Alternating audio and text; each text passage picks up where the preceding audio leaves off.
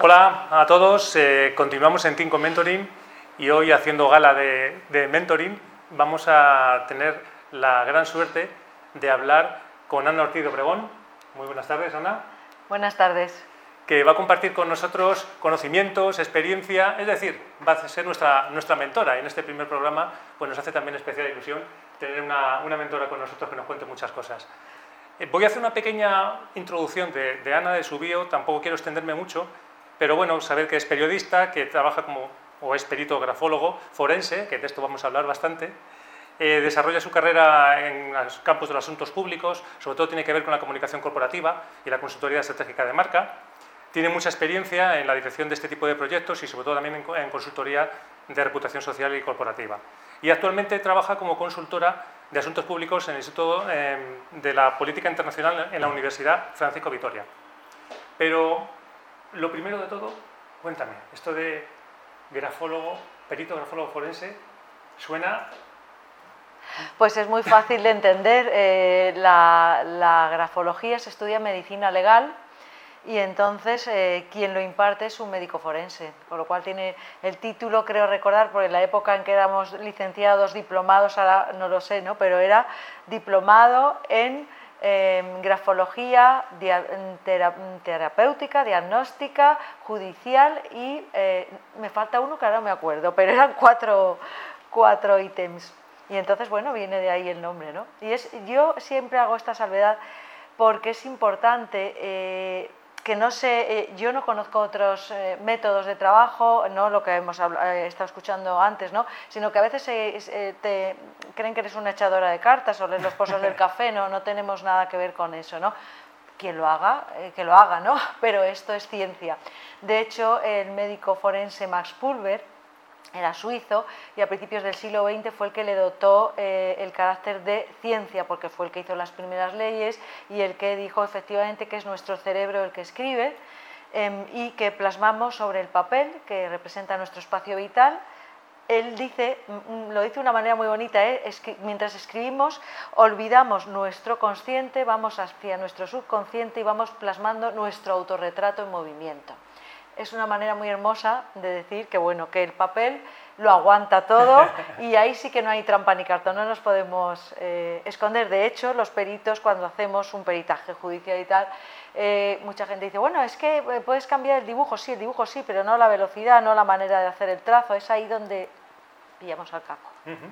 ¿Y qué te encuentras, Ana? ¿Qué te encuentras cuando vas a, a, a las empresas? Sobre todo nosotros que hablamos mucho del mundo corporativo y demás, cuando trabajas con ellos, y tú, bueno, pues analizas eh, su, escritura y demás y les comentas lo que ves, ¿qué es lo que te dicen?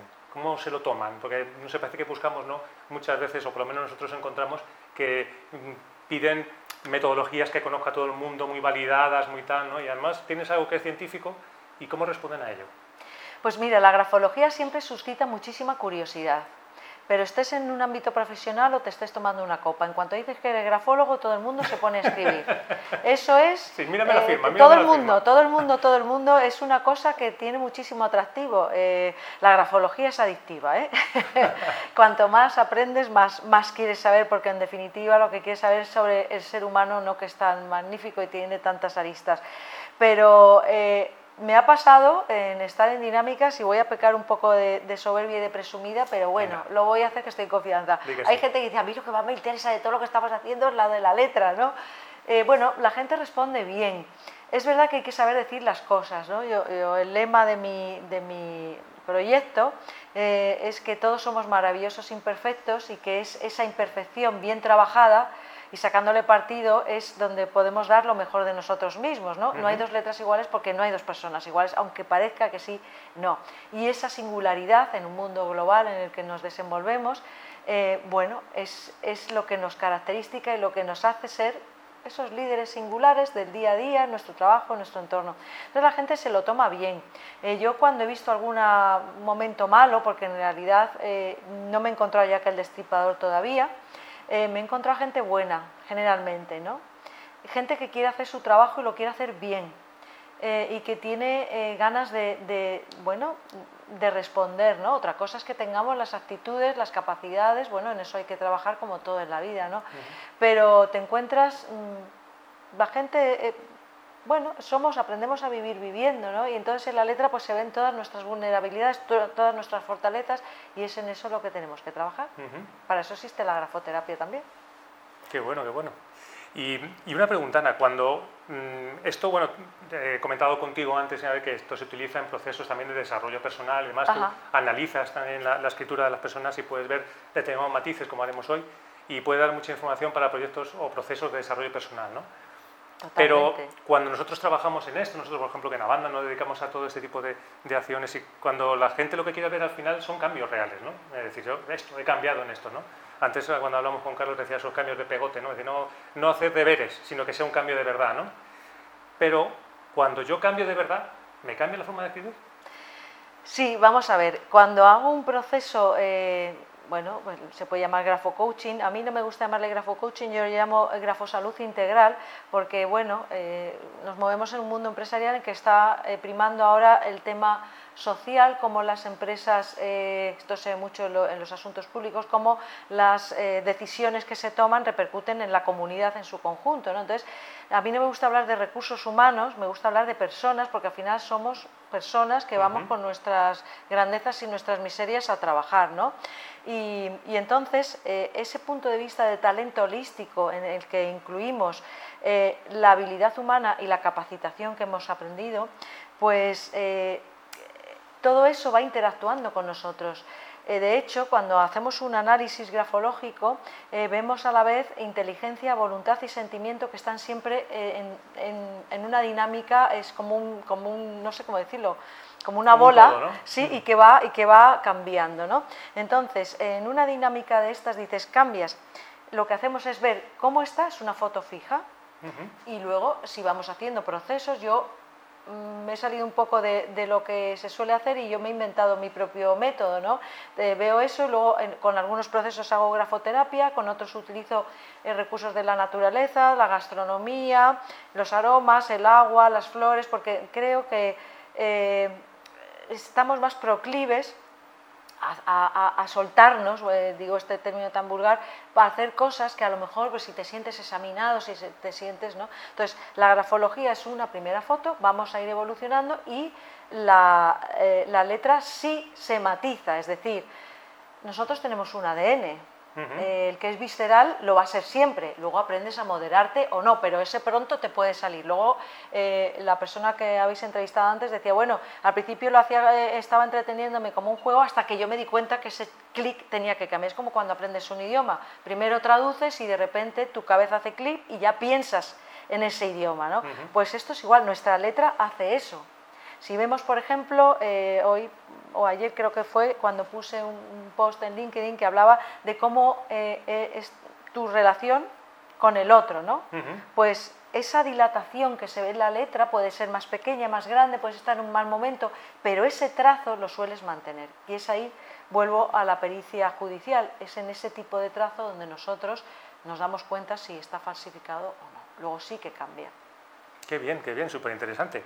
Bueno, eh, hoy habíamos pensado en que nos hicieras una demostración, que ah, nos lo contaras, pero con una figura que eh, Julio y yo veíamos que tenía relación en muchas facetas de su vida con el mentoring. Julio.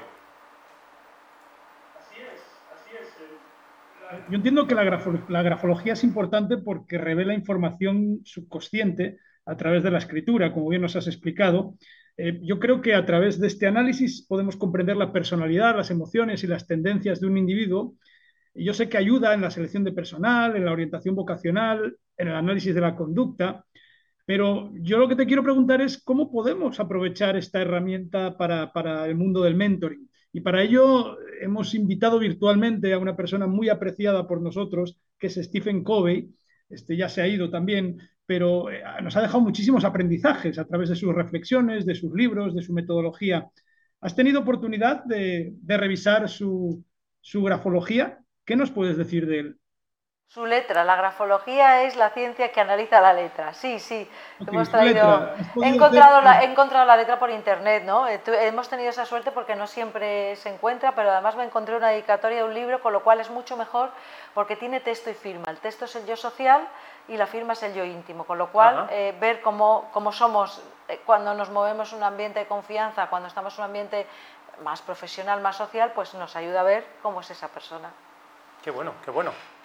Vale, cuéntanos, Ana. Eh, bueno, aquí tenemos la, letra. lo primero que tengo que decir es bueno, que se ve que es una letra clara, legible, es rápida, es una letra simplificada, ahora diré qué quiere decir todo eso. Es una letra muy vibrante, muy fluctuante. ¿Qué quiere decir todo esto? Pues que es una persona que tiene claridad de ideas, claridad de intenciones, eh, tiene una cabeza muy rápida eh, y además esa fluctuación, que es lo que tú antes cuando hablábamos fuera de micrófono, te voy a explicar por qué esta persona tiene el carácter que tiene, esa fluctuación quiere decir que cambia el eje dentro de la palabra, si trazáramos unas líneas, unas veces va a la izquierda, otras a la derecha, otras dentro, em, hablamos de una persona tremendamente visceral, tremendamente impulsiva. ¿eh? y eso se traduce luego en su manera de ser con las personas de su entorno. Eso no quiere decir que este señor sea un crack en lo que hace, ¿vale? Luego también se ve mucha autenticidad porque su letra y, su firma es igual. Cuando hablamos de autenticidad en grafología quiere decir que las personas se muestran como son.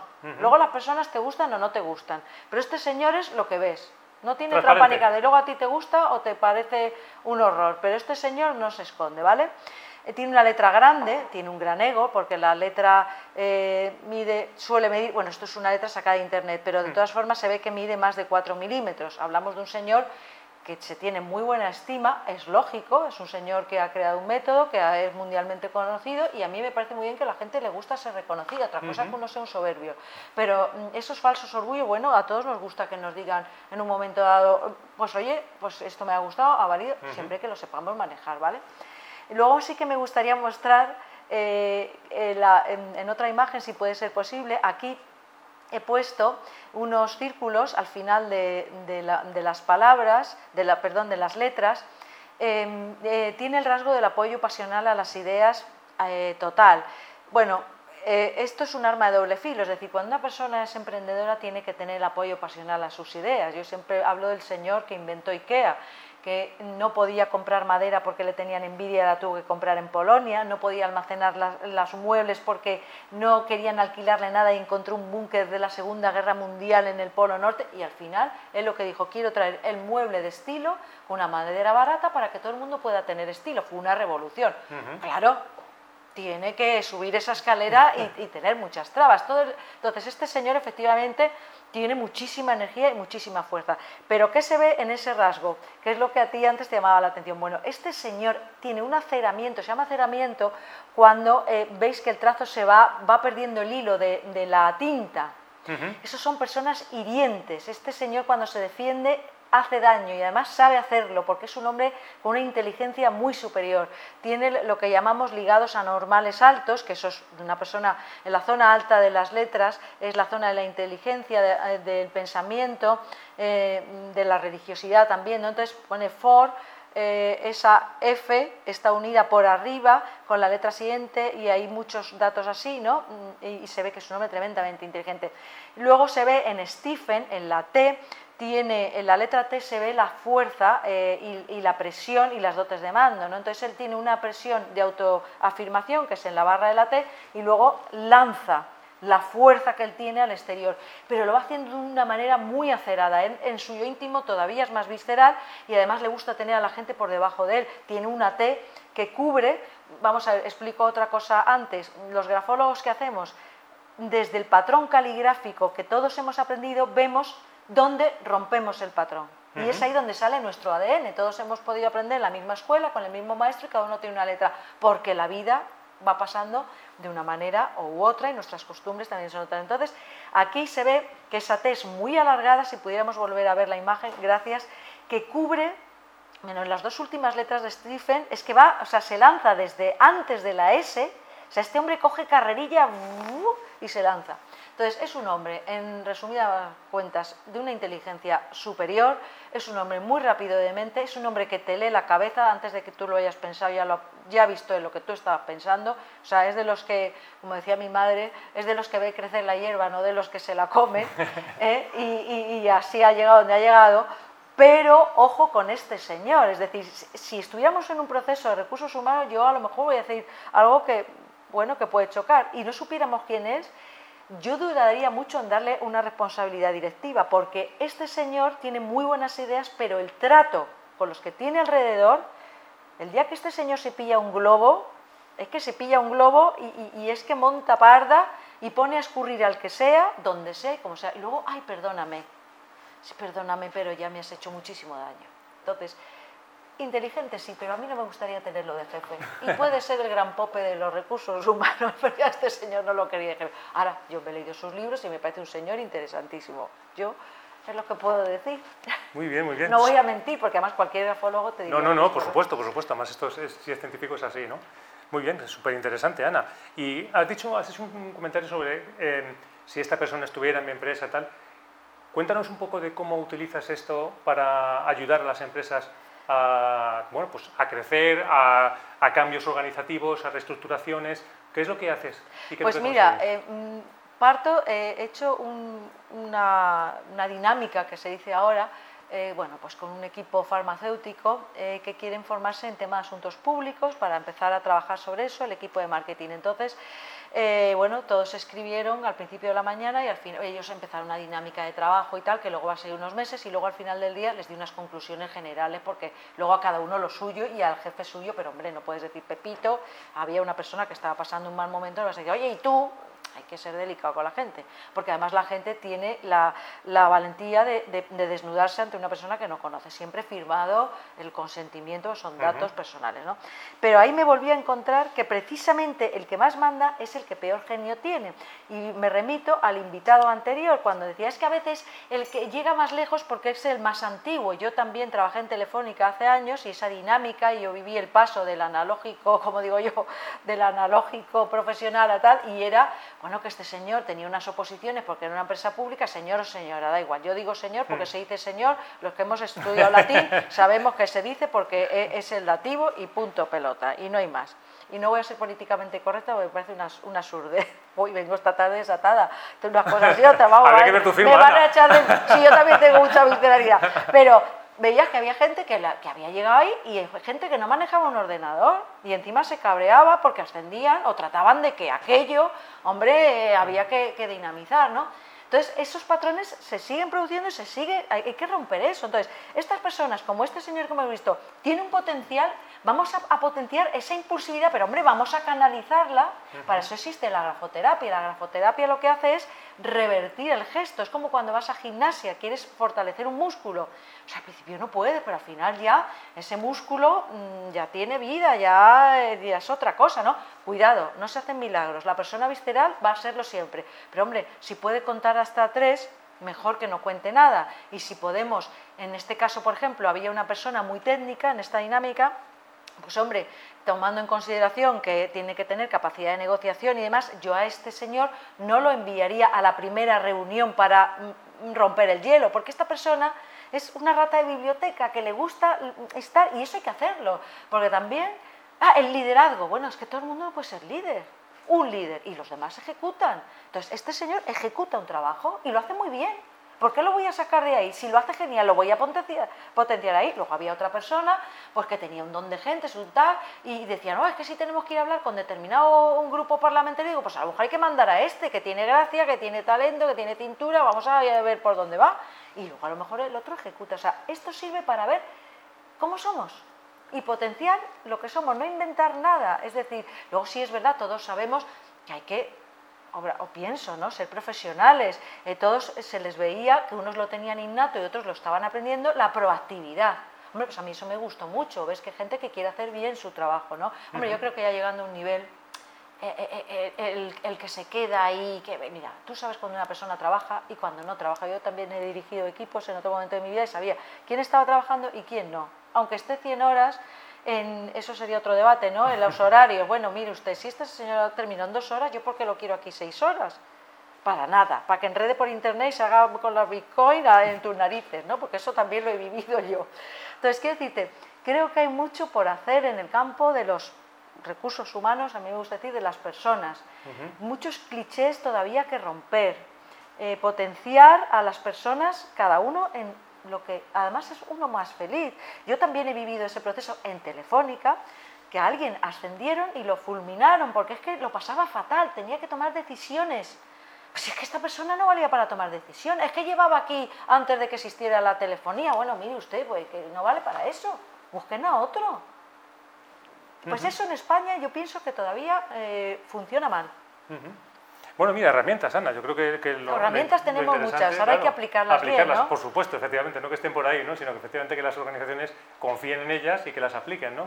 Al final yo creo que, bueno, eso... Y que uno también esté permeable, es mm. decir, eh, yo sí que me eh, tengo que decir positivamente, como el tema de la grafología es muy atractivo, yo hasta ahora no me he encontrado con nadie que rechace, yo siempre digo, mira, esto es una prueba voluntaria, es verdad que a mí me pagan por eso, si os vais, pues mira, me van a pagar igual, pero nadie que nadie se sienta forzado, que esto no es juzgar a nadie, ¿Quién soy yo para juzgar? Nadie. Pues aquí una ciencia que se aplica, oye, vamos a ver el potencial que tiene cada uno y a lo mejor ese que es tan impulsivo, que tiene mal genio, pues a lo mejor un día nos vale para otra cosa, para pasarlo bien y, tal, ¿no? Vamos a, buscar un mundo en positivo, ¿no? Sí, efectivamente, es el primer paso para el desarrollo es conocer dónde estás. ¿no? Entonces, muy bien, Julio, ¿nos mandas una firma desde dónde estás o...? ya no se atreve. Antes de despedir a en Madrid y está trae los truenos con ella. Me da, miedo ponerme a escribir delante de ella. Este, sinceramente, te oigo hablar con tanta vehemencia y te, te oigo hablar de, una ciencia eh, que, bueno, eh, mi pregunta va casi para cerrar enfocado a eso, ¿no? ¿Cuánto hay de ciencia y cuánto hay de interpretación? Bueno, vamos a ver, esto es como todo, esto es como, yo no soy médico, yo soy periodista y soy eh, grafóloga. Y esos son yo eh, defiendo en lo que yo me he formado y lo que creo que puedo hacer un papel decente, tratando de no hacer ridículo. Es decir, o sea, yo no soy médico, pero eh, a lo que voy es, es una ciencia y luego, como todo en la vida, hay una experiencia. Yo cuando aprendí en la Facultad de Periodismo a ser periodista, cuando llegué a mi primer destino, que fue el Huelva Información, yo no sabía nada pero nada, y tú llegas con tu título te crees que te vas a comer el mundo y dices, pues, sabes, si no sabes hacer un titular ni sabes hacer nada, hasta que no has hecho muchos titulares, tienes un espacio y tienes tal, y la experiencia es un grado. Eh, pues esto igual, cuando ya has visto muchísimas letras, hay cosas que ya ves de entrada. Es más, a mí se me ha dado el caso cuando me han hecho alguna entrevista en la radio o en una tertulia y alguien, digo, es que el proceso contrario, te imaginas un poco cómo puede ser la letra de las personas, por cómo hablan. Pues hombre, si tiene un gran, eh, un gran ego y tal, pues hombre, a mí de este señor que hemos visto antes me hubiera sorprendido que hubiera tenido una firma pequeñita, eh, eh, a la izquierda completamente, una letrita de, cagadita de mosca, digo, este señor lo que es es un gran actor, porque claro, que se muestra, vamos a ver, es imposible que un señor donde ha llegado tenga una letrita pulga, porque no, es imposible, los artistas tienen todos una letra muy grande, pues ya te imaginas un poco cómo es la persona. Hay gente que te sorprende, pero, pero bueno. Siempre, siempre, ¿no? Bueno, y eh, lo último, Ana. Sí. ¿Has tenido mentores? Yo no. ¿En tu carrera profesional? no. Eh, bueno, no sé si son, ahora se llaman mentores, no sé. Eh, bueno, siempre he tenido gente con la que he aprendido. Quizá no sabíamos que eran mentores, ¿no? Ajá. Pero bueno, sí, la verdad es que a lo largo de mi carrera profesional eh, recuerdo a personas que han hecho mella en mí muy positivamente. A lo mejor en su día no lo he, no lo he entendido, pues porque entras, eres becario, no sabes qué, pero luego, como todo, imagino que todos tenemos esa experiencia, hay cosas que entiendes cuando pasan los años y tú también tomas decisiones y dices, ah, pues mira, esta persona me enseñó esto o aprendí esto que a lo mejor no me lo estaba enseñando directamente, pero al verla trabajar, al trabajar con esa persona, sí que fue calando. ¿no? Entonces, supongo que será una mentoría, ¿no? Seguro que sí, eh, seguro Sin saber que estábamos en ese Esas personas que te han dedicado tiempo de forma desinteresada, que te han acompañado, que, no, que no son egoístas, sino que te, ayudan para que tú te desarrolles. Mira, eh, hombre, todos hemos tenido buenas y malas experiencias, ¿no? pero a nivel profesional yo me siento afortunada tanto en el mundo del periodismo institucional, que es el que más he trabajado, y ahora que vuelo sola con mi grafoloteca, que es mi empresa, aunque hago colaboraciones con otras empresas, por supuesto, pero se aprende, se aprende de la gente. Eh, eh, ya voy a poner un último ejemplo para, mm, de quitarse el sombrero, ¿no? Cómo se aprende ya no solo a trabajar, sino a estar en la vida, que eso es muy importante. Me invitaron en el Hospital La Paz en el mes de abril, iban a hacer una maratón de donación de sangre y querían, íbamos a hacer un estudio libremente, se prestaron 300 y pico personas, que todavía tengo letras por delante por ver, eh, para analizar esos donantes, donde se ve el grado de empatía y de generosidad en su letra. ¿no? Y pasó gente de todo pelo, clase, condición. Para mí es un estudio interesantísimo, como os podréis imaginar. Y hay una letra generalmente no lees lo que escribe la gente porque vas al traductor, pero me llamó mucho la atención, era una letra muy lenta, siempre se, hay que saber la profesión y la edad. ¿Por qué? Porque una persona que no está habituada a escribir no puede tener una velocidad escritural. Vamos a ver la inteligencia por otro sitio. Una persona mayor le puede temblar la mano y si le tiembla a un joven, ahí puede haber una patología. Y la formación, los que pasamos por este programa somos profesionales, hemos cogido muchísimos apuntes, ya se nos presupone una velocidad, ¿no? Pues había una letra muy lenta, muy lenta y vi que era una persona, por lo que ponía, era mayor, pero además por la profesión que ponía prácticamente no había escrito. Digo, pues yo ante este señor me quito el sombrero, porque otro se habría sentido débil ante algo que no sabe hacer y habría declinado el participar en esto. Y dijo, ah, no, no, yo también quiero. Y me gustó, digo, pues para mí es una especie de mentor ese día, decir, oye, hay gente que tiene ya una personalidad que comparte, le dice, quiero estar en esto. Probablemente no voy a ser el, más listo de la clase en esto, pero voy a participar. Y me quedo con las personas que hay detrás de las letras. Ah, muy bueno, muy bueno. Eh, Julio, te dejo que le hagas la última pregunta, que yo sé que te gusta. La última pues, pregunta a eh, los invitados.